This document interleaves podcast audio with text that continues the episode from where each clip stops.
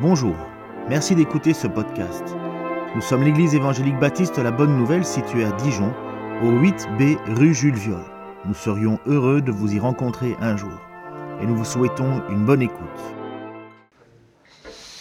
Eh bien, c'est encore une, joie de, de pouvoir euh, parler, de pouvoir proclamer la parole euh, de Dieu. J'aimerais commencer par une sorte de petite mise en scène. On va s'imaginer qu'on est sur le trottoir et que je vais euh, interviewer un monsieur, qu'on pourrait appeler Monsieur Tout le Monde, euh, le, plus, universel possible, on va dire. Et je lui poserai la question, excusez-moi monsieur, pourquoi est-ce que vous vivez? Ah, euh, bonne question. Eh bien, je crois que je vis, je vis, je vis, bah, je vis parce que c'est comme ça. Euh, et puis maintenant que je vis, ben, autant réussir ma vie, quoi. Enfin, vous voyez un peu ce que je veux dire Pas très bien. Qu'est-ce que vous entendez par là? Bah, Je sais pas trop. J'imagine que bah, j'aurais réussi ma vie si j'aurais eu une belle carrière, je suppose. Euh, si j'aurais eu une belle famille aussi. Si je me serais bien amusé. Euh, ouais, bah, j'aimerais bien, mais bien sûr, tout le monde le dit, j'aimerais bien aussi éviter au maximum euh, tout ce qui est maladie, tout ce qui est. euh, Enfin, j'ai pas envie de souffrir, vous voyez bien. Et si, j'aimerais aussi quand même être quelqu'un de bien. Ça, c'est important. Euh, D'accord. Qu- Quelqu'un de bien, c'est-à-dire bah, quelqu'un d'honnête, de sympa, quelqu'un qui a des belles valeurs, qui défend des causes justes, vous voyez, euh, qui est utile à la société. D'accord, merci monsieur. Si vous permettez, je passe à la question suivante. Comment vous voyez l'après? L'après? Comment ça, l'après? Bah, Après, après la vie. Ah, après la vie, oui. Hmm. Vous voulez dire quand je meurs? Bah, Vous savez, je préfère pas trop y penser. Euh, puisque vous posez la question, après la vie, bah, je pense que soit il n'y a rien. Après, il y en a qui parlent d'un paradis. euh, Peut-être qu'il y a un paradis, ce serait bien. Et, et s'il y avait un paradis, à quoi ressemblerait-il pour vous? Alors là, je ne sais pas, vous me posez des questions, vous. Euh, un lieu quelque part au ciel où on se retrouvera tous, je pense Tous Bah oui, on, ira tous au paradis, non? C'est pas ça que... Non, plus sérieusement, je pense qu'on ira quasiment tous, enfin peut-être quand même pas... euh, ouais, non, peut-être pas les assassins quand même. Puis peut-être pas les dictateurs non plus. Euh, non, je pense pas qu'ils pourront y aller. En tout cas, oui, je sais pas, mais vous me posez des bonnes questions. Merci, monsieur. Je vais aller interroger quelqu'un d'autre. Voilà, j'arrête là la mise en scène, vous voyez un petit peu. L'idée, c'est qu'on ait un condensé de euh, plein de choses qu'on peut entendre autour de nous. Euh, plein de... En fait, une espèce de conception où on a l'impression que tout le monde pense ça. Euh, enfin, moi, en tout cas, c'est mon impression, c'est sûrement pas tout à fait exact. Est-ce que cette conception est biblique? Vous le savez, non. Est-ce que nous sommes tous largement influencés par cette sorte de conception? Oui, et je pense qu'on doit être lucide là-dessus. On vit dans un monde qui a plein d'idoles. Vous le savez, euh, je suis sûr que quand je dis ça, il y en a déjà qui, viennent dans votre tête. Mais pensons à une à laquelle nous n'échappons pas, en France, l'idole du confort. On cherche le confort. L'idole, comme le disait euh, ce monsieur fictif, de réussir sa vie. Mais ça veut dire quoi? Et on vit aussi dans un monde qui ne regarde pas du tout à l'après, ou alors quand il regarde à l'après, c'est soit qu'on y est confronté par les circonstances, ou alors on se réfugie dans des croyances un petit peu à la mode, mais on ne regarde pas à l'après. Et puis il y a quand même une des preuves qu'on est dans une sorte d'idole, dans une sorte euh, où on cherche à réussir sa vie. Peut-être euh, que vous, vous êtes comme moi, mais moi j'ai plein de collègues, plein d'amis, euh, qui en janvier me disent bonne année et surtout la santé. Et ça m'a rappelé, quand j'ai fait mes études, j'ai appris par cœur la définition de la santé par l'Organisation mondiale de la santé. Je vais essayer de la réciter, j'ai mes notes au cas où. C'est un état de complet bien-être physique, social et mental qui ne consiste pas seulement en l'absence de maladie ou d'infirmité. C'est ça, à peu près, je pense. Et dit comme ça, est-ce que c'est pas ce, que, ce à quoi tout le monde aspire? Est-ce que c'est pas finalement ça le but à atteindre? Un état de complet bien-être physique, mental et social. Mais cette conception, elle présente quand même un, gros problème. Plusieurs, mais en tout cas un gros. C'est qu'elle est centrée sur qui? Sur moi. Mon bien-être, réussir ma vie. Et avec cette conception, si on pousse un peu plus loin, on devient vite quelqu'un qui vit pour lui-même et dont la vie devient rapidement égoïste, dont la vie devient rapidement celle d'une bataille pour essayer d'avoir une belle vie.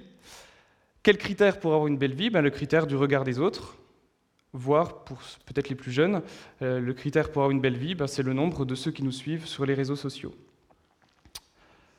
Bon, et nous dans tout ça? Là, j'ai dit un petit peu ce qu'il fallait pas faire, mais soyons lucides, hein, on est influencé par tout ça.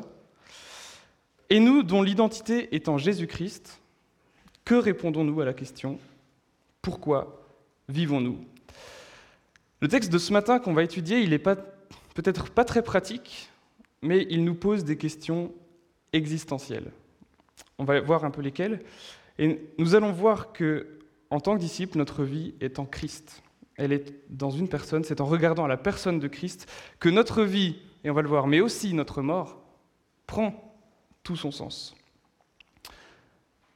On reprend pour ça notre texte dans Philippiens chapitre 1, et on prend la suite. Euh, la, la dernière fois, on avait étudié aussi. Mais pour comprendre bien ces versets, je dois faire une rapide mise en contexte. C'est que au moment où il écrit cette lettre donc à l'église de Philippe, Paul est en prison. Il attend son jugement et il n'y a pas 36 possibilités. Soit il est libéré et donc il a la vie sauve, soit il est exécuté, donc la mort. Il est donc dans cette attente de savoir s'il va être tué ou pas. Et pourtant, on l'a déjà vu, l'épître aux Philippiens, c'est l'épître de la joie. Première surprise.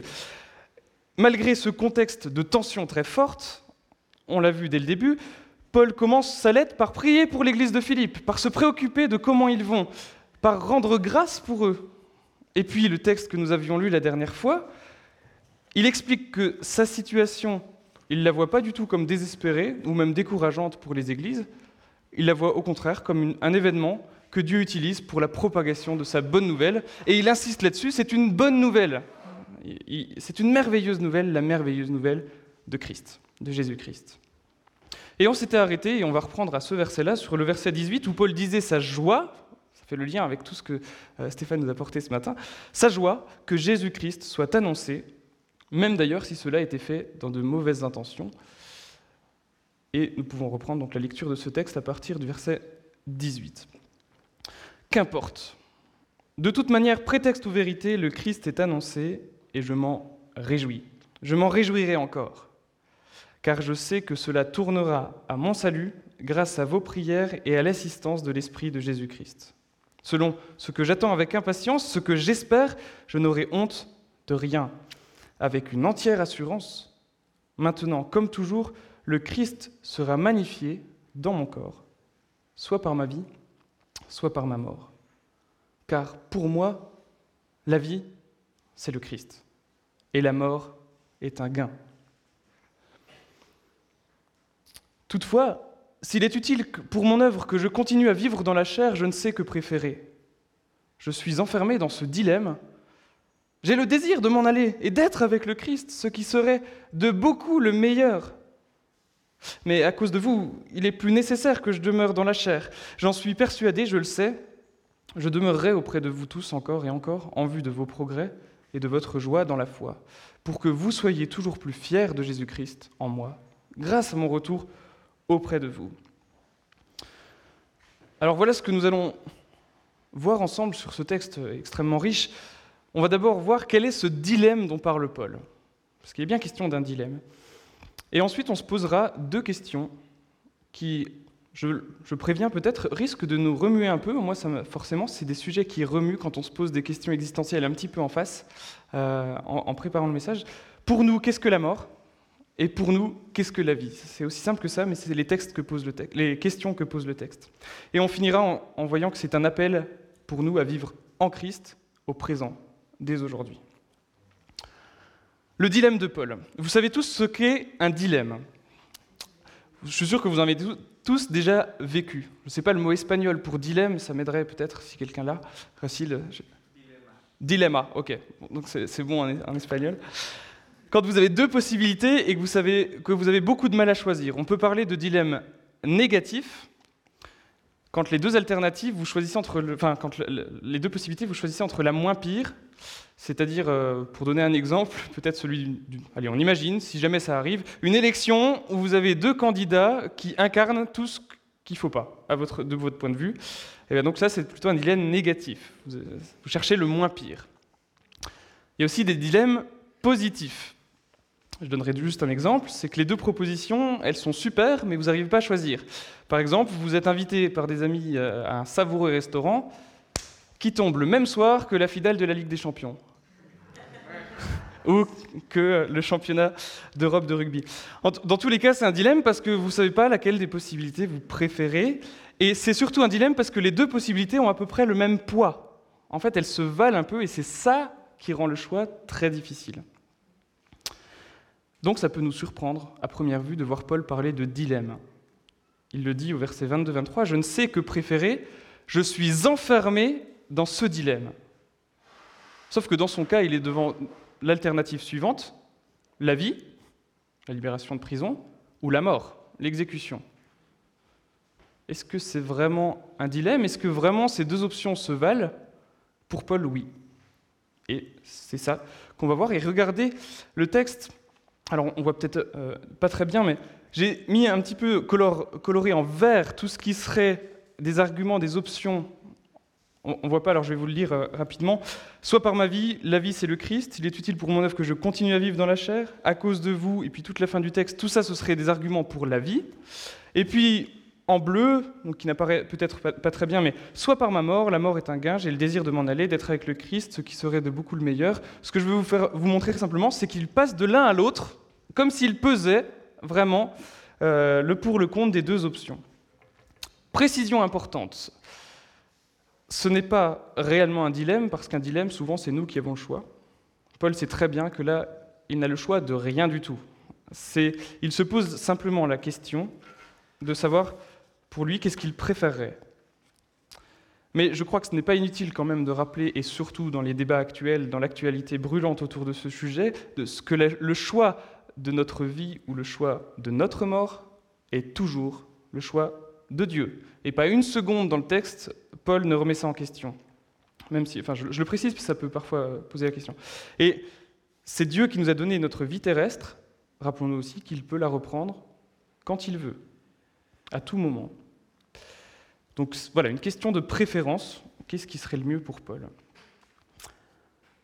Avant d'aller plus loin dans l'étude, je mentionne aussi que ce texte, c'est un témoignage très fort, très percutant de Paul. Et je rappelle aussi que Paul n'est pas tout à fait n'importe qui, et que peut-être que nous ne sommes pas à ce niveau de foi.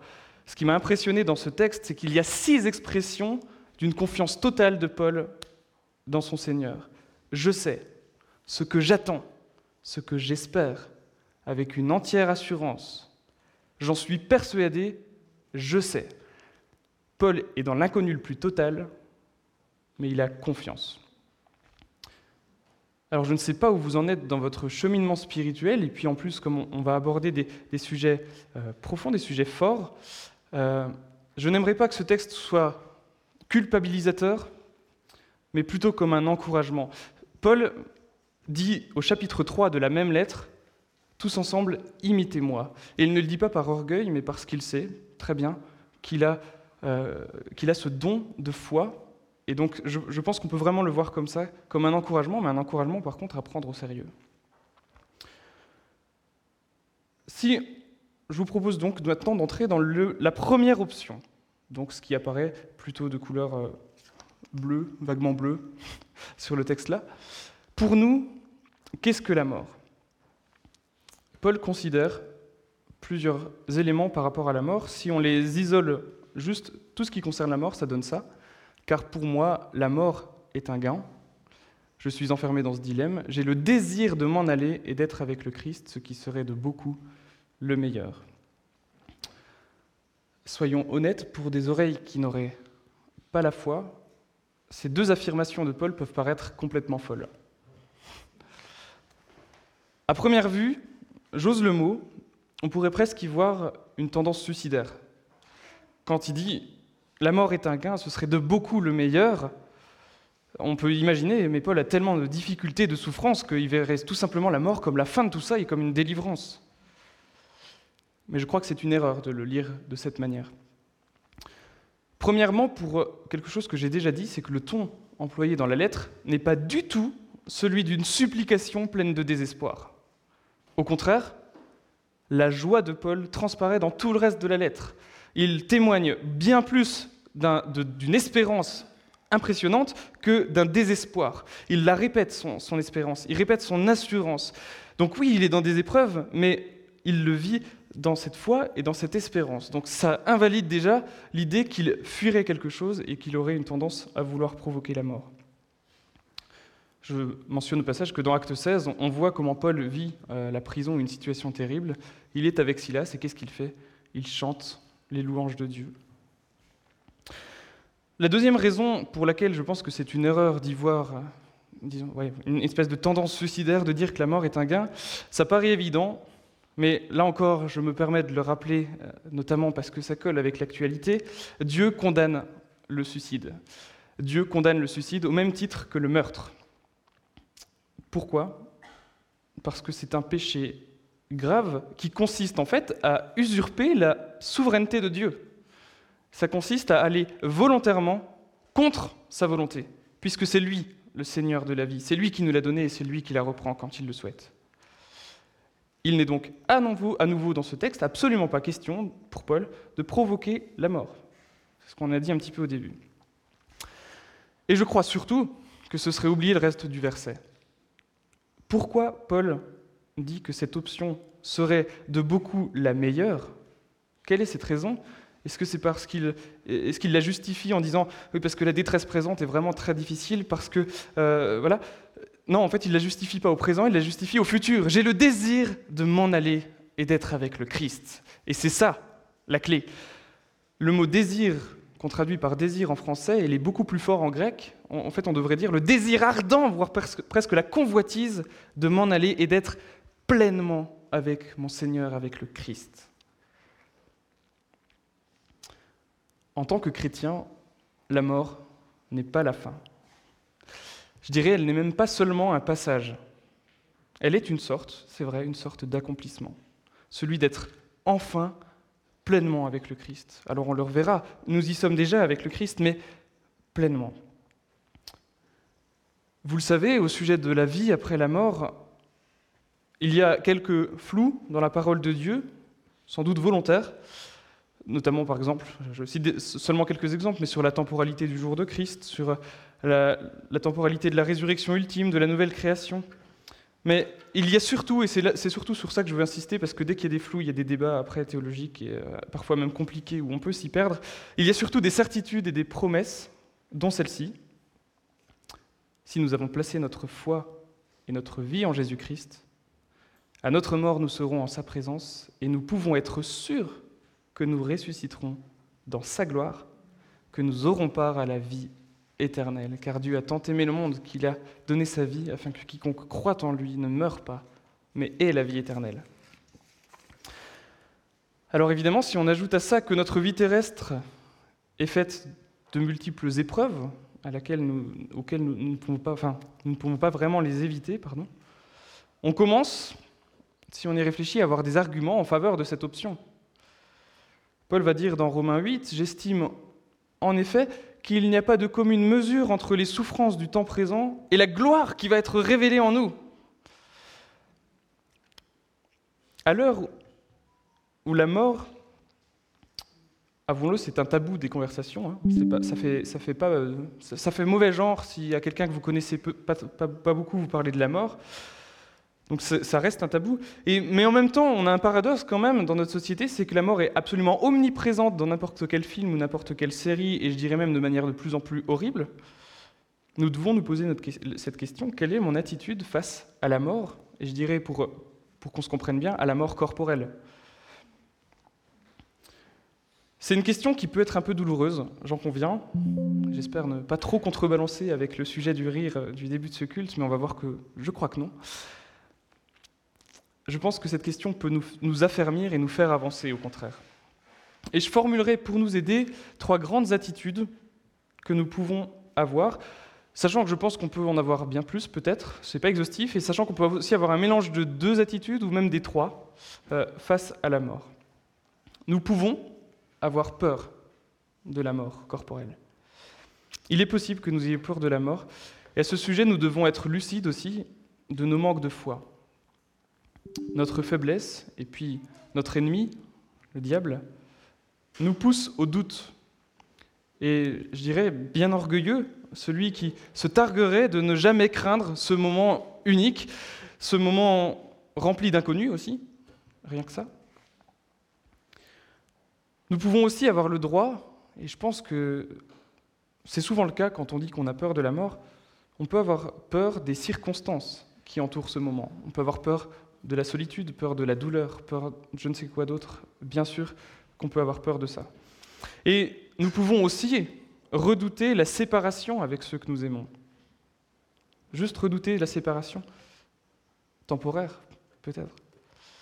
Ou la tristesse que ceux qui restent auront en nous voyant partir. Et ça, ce sont des sentiments humains, et je crois que ça vaut le coup de souligner ici que la séparation, la tristesse du deuil, ont cette émotion a tout à fait sa place, y compris chez un chrétien plein d'espérance. Parce que euh, parfois, on a cette culpabilité, mais non. Et je, trouve qu'il y a un argument fort, c'est que dans la même lettre que celle dont je suis en train de parler, si on regarde au chapitre 2, le verset 27, Paul parle lui-même de son émotion à l'idée de perdre un de ses amis. Donc il parle de Épaphrodite à ce moment-là. Il a été malade, bien près de la mort, mais Dieu a eu pitié de lui, mais pas seulement de lui, encore de moi, pour que je n'ai pas tristesse sur tristesse. Ce que dit Paul là, c'est que Dieu a épargné son ami pour ne pas lui infliger cette tristesse du deuil, en tout cas pas tout de suite.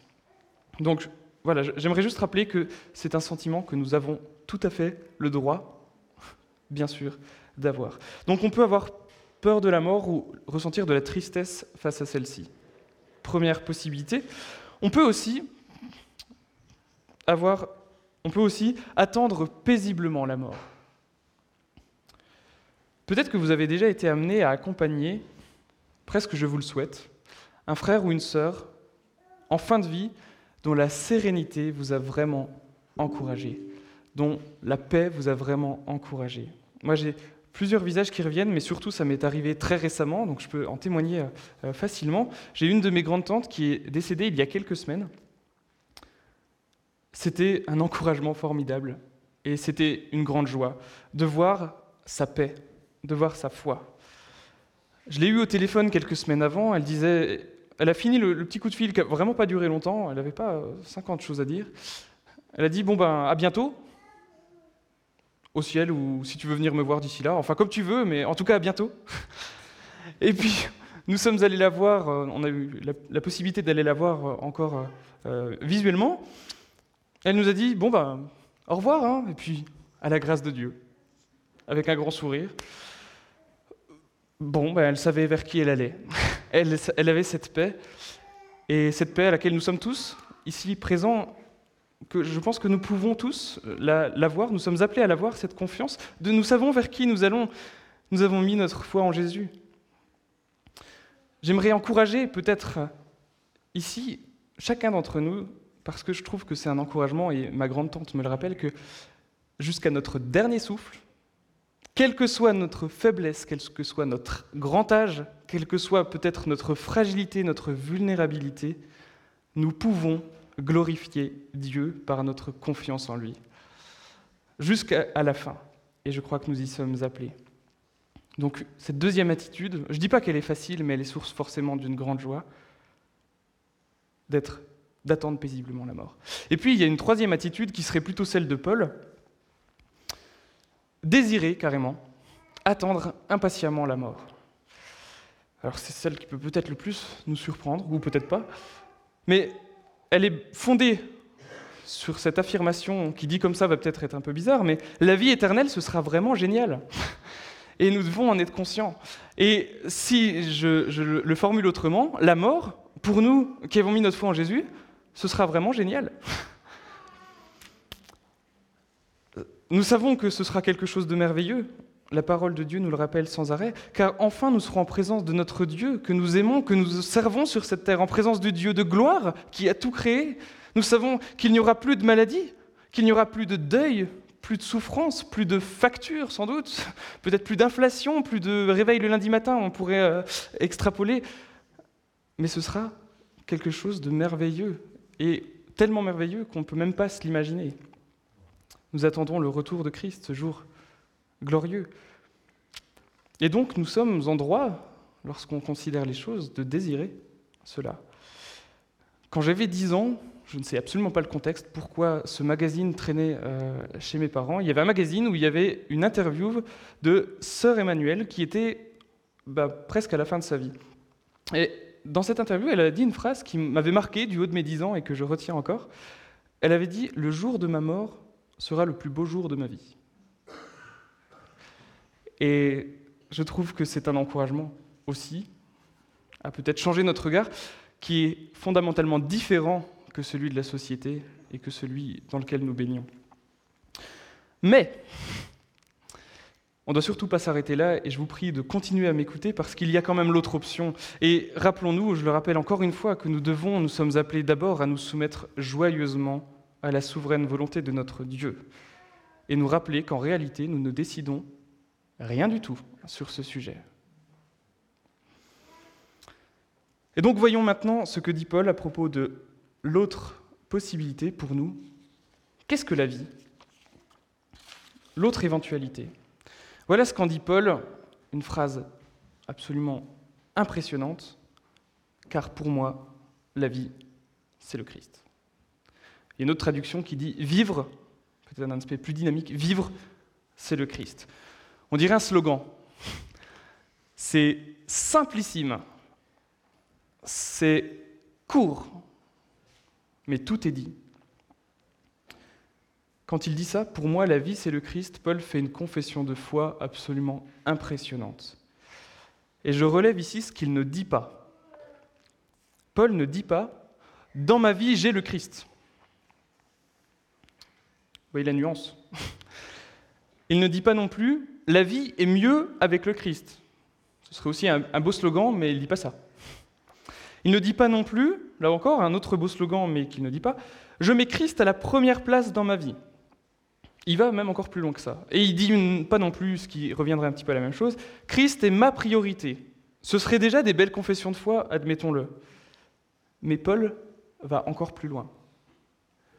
Pour moi, la vie, c'est le Christ. C'est comme si sa vie était résumée en un mot, en une personne, Jésus-Christ. Comme si sa vie était effacée, mais effacée au bon sens du terme, derrière cette personne, Christ. D'ailleurs, on voit cet aspect qui peut passer inaperçu, mais juste dans la formulation qu'il utilise au verset 26, pour que vous soyez toujours plus fiers de Jésus-Christ en moi, grâce à mon retour auprès de vous. Quelle serait la fierté des Philippiens en voyant Paul L'œuvre de Jésus-Christ en lui? Dans cette lettre, Paul parle, parle, pourtant de lui souvent à la première personne. Il parle de ses préoccupations, mais ce qui est impressionnant, c'est que Paul n'est pas du tout le personnage principal de l'extrait que j'ai lu tout à l'heure. Parce qu'à chaque fois, si on y regarde de plus près, c'est Christ qui est à l'œuvre. Il y avait neuf versets dans ce que je vous ai lu, dans le texte qu'on étudie ce matin. Combien de mentions de Christ Pas moins de six. Paul s'efface derrière le nom de Christ. C'est Christ qui est à l'œuvre. Et je trouve que ça fait vraiment penser à ce verset bien connu, mais que nous pouvons vraiment garder. Ce n'est plus moi qui vis, mais c'est le Christ qui vit en moi. Ma vie humaine actuelle, je la vis, je la vis dans la foi au Fils de Dieu qui m'a aimé et a donné sa vie pour moi. Ça va très loin. On a souvent l'impression, je trouve, que la foi, ça se résume à accepter le salut de Dieu accompli en Jésus-Christ. Et c'est exact, mais très incomplet. La foi, ça commence comme ça, mais c'est une vie en Christ. La vie dans la foi, c'est un synonyme, ça veut dire la même chose que la vie en Christ. C'est le fait que Christ vive en nous. La foi n'est pas qu'une conviction, c'est un abandon en Christ, un abandon en Dieu, au présent et aussi au futur. Parce que ce qui me permet de dire ça, c'est qu'on trouve un développement du même slogan qu'on a vu juste avant, un développement de Pour moi, la vie, c'est le Christ, juste après, alors pas celui-là, je ne l'ai pas, projeté juste pour. Euh, je ne l'ai pas affiché, mais votre véritable vie, donc ça c'est dans Colossiens 3, les versets 1, le verset 4, pardon, Colossiens 3, verset 4, votre véritable vie, c'est le Christ. Quasiment la même chose que ce qu'il vient de dire. Et quand il paraîtra, alors vous paraîtrez aussi avec lui en participant à sa gloire. Il développe ce slogan en regardant à l'avenir, en regardant, en fait c'est comme s'il disait, vivre en Christ, c'est vivre maintenant en lui, en attendant la gloire promise avec lui. Et nous sommes dans cette tension.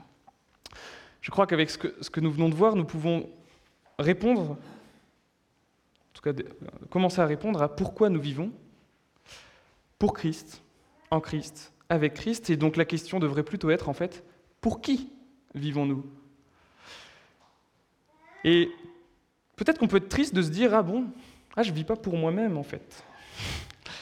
Et on peut être triste parce que la société nous martèle que c'est ça le mieux. Vous regardez n'importe quelle publicité, elle va vous vanter quelque chose pour que votre vie soit mieux. Donc pour, pour améliorer votre vie. Mais nous ne vivons pas pour nous-mêmes, nous vivons en Christ, pour Christ. Et si ça vous paraît un peu triste comme perspective, pensez juste à ça. Comparez avoir une belle maison et une belle situation à vivre en communion avec le Créateur du monde, le Seigneur, le Tout-Puissant, notre Père qui nous aime d'un amour infini et qui a donné sa vie pour nous. Et d'autant plus qu'en plus, cette joie, nous ne la vivons pas seuls. La preuve, nous la vivons avec nos frères et sœurs en Église. Donc en plus, c'est une joie que nous sommes amenés à partager. Donc pourquoi nous vivons? Nous ne vivons plus pour nous-mêmes, mais en Christ, pour Christ, par l'Esprit qui nous transforme, et nous marchons par cette foi. Et là encore, quand même, nous devons être humbles, parce que c'est facile à dire. Et quand je lis l'assurance de Paul et l'aplomb avec lequel il dit Pour moi, la vie, c'est le Christ, je vous le confesse, je suis impressionné, et parfois, je ne me sens pas du tout à la hauteur de cette confession de foi. Mais ce n'est pas parce qu'on n'est pas à la hauteur que ce n'est pas notre appel et que ce n'est pas le but à atteindre. Je pense que c'est notre appel, le but à atteindre, et que c'est même carrément notre mission, comme nous pouvons le lire dans 2 Corinthiens 5, un chapitre d'ailleurs largement consacré à la résurrection. Lisons ce texte. Dès que quelqu'un est uni au Christ, il est un être nouveau, ce qui est ancien a disparu. On peut comprendre derrière ça la vie pour lui-même. Ce qui est ancien a disparu, ce qui est nouveau est là. Tout cela vient de Dieu qui nous a réconciliés avec lui par le Christ et qui nous a confié la tâche, je me suis permis de les souligner parce que ça, répond à la question, d'amener d'autres hommes à la réconciliation avec lui. Car par le Christ, Dieu agissait pour réconcilier tous les humains avec lui, sans tenir compte de leurs fautes, et il nous a chargés d'annoncer cette œuvre de réconciliation. Nous sommes donc des ambassadeurs envoyés par le Christ. Pourquoi vivons-nous Le sens de notre vie, à nous le peuple de Dieu, c'est la mission que Jésus nous a confiée. Nous sommes rien de moins que ses ambassadeurs. Mais quelle est cette mission? Cette mission, vous connaissez, allez, j'aurais pu le faire par cœur, mais Allez, faites des gens de toutes les nations des disciples, baptisez-les pour le nom du Père, du Fils et de l'Esprit Saint, et enseignez-leur à garder tout ce que je vous ai commandé. Voilà pour notre mission. La bonne nouvelle, c'est que notre mission, nous ne la vivons pas seulement par nos propres forces, si on lit la fin du verset. Quant à moi, je suis avec vous tous les jours jusqu'à la fin du monde. Donc c'est une mission que nous devons vivre en tant qu'Église, et on l'accomplit avec lui. Il y a quelques années, ça a été une, prise de conscience pour moi très forte. Dans mon cheminement de, disciple, ça a été une grande étape où voilà, le, Seigneur m'a donné la vie, c'est vraiment ce que je me suis dit, le, Seigneur m'a donné la vie, c'est vers lui que je vais, c'est vers lui que je serai éternellement. Le sens de ma vie, c'est d'œuvrer à sa mission. J'ai pris conscience que déjà j'étais vraiment pas seul pour le faire, mais que c'est une mission plutôt collective, c'est la mission qu'il a confiée à l'Église, au peuple de Dieu, à son peuple. Et ça m'a tout simplement fait comprendre, et ça a été un déclic pour moi, l'importance immense de l'Église aux yeux de notre Seigneur. Ça a totalement changé, pour ma part, ma manière de voir le service dans l'Église au sens large, service dans l'Église, service de l'Église, service de l'Église quand elle est rassemblée, service de l'Église quand elle est dispersée, service de Dieu. Et je me suis tout simplement dit qu'en fait, faire la volonté de Dieu en Église, c'était le cas quand je me suis dit ça, c'était pas un chapitre annexe de ma vie. A les différents chapitres de la vie euh, de Martin. Il y a la vie, euh, le travail, etc. Et puis il y a faire la volonté de Dieu en Église. Pas du tout. C'est rien de moins que le sens de ma vie. Ça répond à la question qu'est-ce que la vie pour moi? C'est faire la volonté de Dieu avec mes frères et sœurs. Et c'est ce sens qui fait, je reviens au dilemme de Paul au début, vous saviez, quand il passait d'une option à l'autre, à la fin, on a l'impression qu'il tranche. Même s'il décide de rien du tout, on a l'impression que le Seigneur lui a mis à cœur, euh, finalement, quelle est la décision finale, quelle est sa préférence finale? Et on le voit dans différents versets. Pourquoi Paul se dit persuadé qu'il restera en vie encore un peu? Parce que sa vie est utile pour l'Église et pour la mission confiée par son Seigneur. On le voit au verset 22. Toutefois, s'il est utile pour mon œuvre que je continue à vivre dans la chair. D'accord. Au verset 24, à cause de vous, il est plus nécessaire que je demeure dans la chair, que je vive. Et au verset 25, je demeurerai auprès de vous. Pourquoi? En vue de vos progrès et de votre joie dans la foi ça nous enseigne quelque chose de fondamental, c'est que notre vie terrestre est utile pour que d'autres aient part à notre joie et part à la joie de la foi. Nous ne vivons pas pour nous-mêmes, nous vivons pour les autres, pour que d'autres aient part à ce cadeau immense qui nous est fait et que d'autres part à la joie de la gloire qui est à venir. Le cadeau de la bonne nouvelle, le cadeau de la foi est un cadeau à partager. Pourquoi je vis pour que mes frères et sœurs vivent toujours plus dans la joie de vivre en Christ et qu'ils progressent. Pour que mes frères et sœurs, vous qui êtes là, mes frères et sœurs dans, l'Église universelle, vivent toujours plus dans la joie de vivre en Christ. Voilà notre mission et je crois qu'elle en vaut la peine.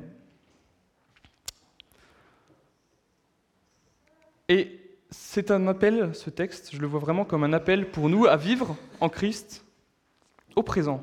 En regardant vers l'avenir, pourquoi pas, mais au présent. Je vais essayer de résumer la tension qu'il y a dans le texte.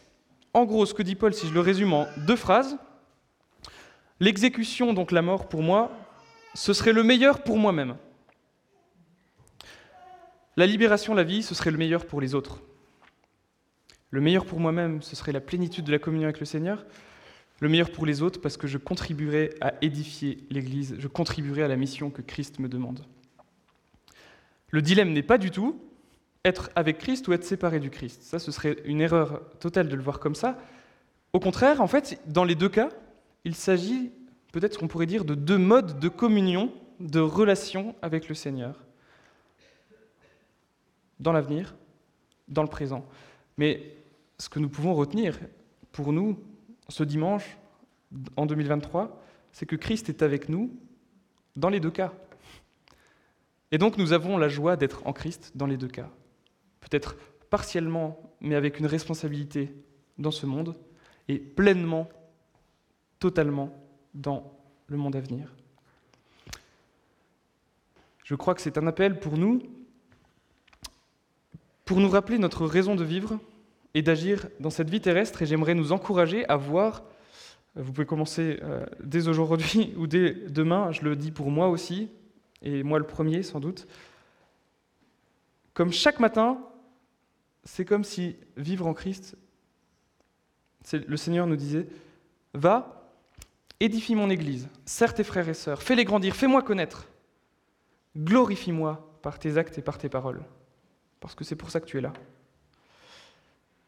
verset 20 de notre texte, Paul dit ceci avec une entière assurance, maintenant, comme toujours, le Christ sera magnifié dans mon corps, soit par ma vie, soit par ma mort.